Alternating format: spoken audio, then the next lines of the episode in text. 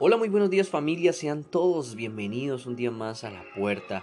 Les damos a todos las gracias por estar con nosotros en este nuevo día, en este nuevo programa, reconociendo hoy la fidelidad de nuestro Padre Celestial a través de este programa, a través de buscar su presencia, a través de buscar cómo ser llenos cada día más del conocimiento y de su amor a través de la relación que mantenemos día a día con nuestro Padre Celestial.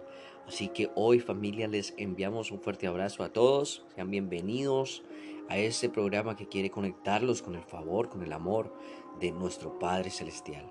Bienvenidos. Hemos estado hablando de cómo seguir siendo luz y sal en esta tierra y seguiremos estudiando, nos quedan ya 10 capítulos para finalizar nuestro tercera temporada, nuestra tercera temporada. Así que familia, quédate con nosotros hoy porque vamos a seguir estudiando una palabra que te va a ayudar a seguir siendo esa luz, esa sal en medio de tanta oscuridad, tantos problemas, tantas distracciones que este mundo nos muestra, nos lanza para que nos desenfoquemos de mostrar el amor de Cristo. Hoy vamos a hablar de Jesús y la limosna. Así que trasladémonos a capítulo 6 del libro del Evangelio de Mateo y allí vamos a estudiar en el versículo 2 estas palabras del Maestro. La palabra de Dios nos dice el Señor, cuando pues des limosna, no hagas tocar trompeta delante de ti, como hacen los hipócritas en las sinagogas y en las calles, para ser alabado por los hombres. De cierto digo que ya tienen su recompensa. Mas cuando tú des limosna, no sepa tu izquierda lo que hace tu derecha, para que sea tu limosna en secreto, y tu Padre que ve en lo secreto te recompensará en lo público. Familia, vamos a poner un ejemplo. Ahora en las redes sociales vemos como tanta gente hace ver sus obras al ayudar eh, a un niño, a un anciano, a una persona de la calle.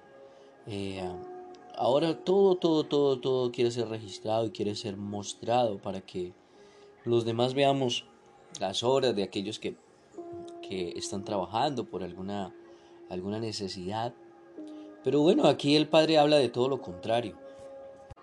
Así que familia, eh, si tú hoy vas a ayudar a alguien, por favor guárdalo para ti, guarda esa obra, guarda esa ayuda, ese, ese regalo que hiciste y colócalo en manos de Dios para que Él sea el que te recompense.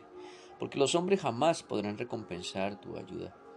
Los hombres jamás podrán, podrán ver lo, tu corazón, si lo hiciste de verdad o lo hiciste solamente para que los demás te vieran. Familia, recuerda que dar, dar es, es bendición.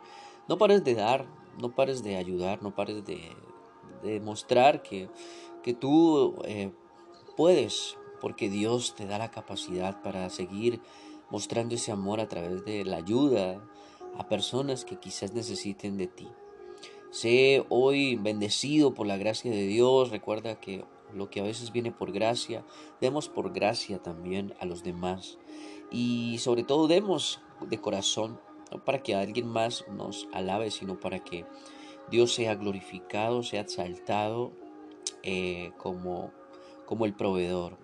Así que familia, hoy te deseo un día espectacular, bendiciones y no pares de seguir ayudando a aquellos que tanto lo necesitan ahí en silencio, guardadito, que Dios te recompensará en público por tú serle fiel a su palabra.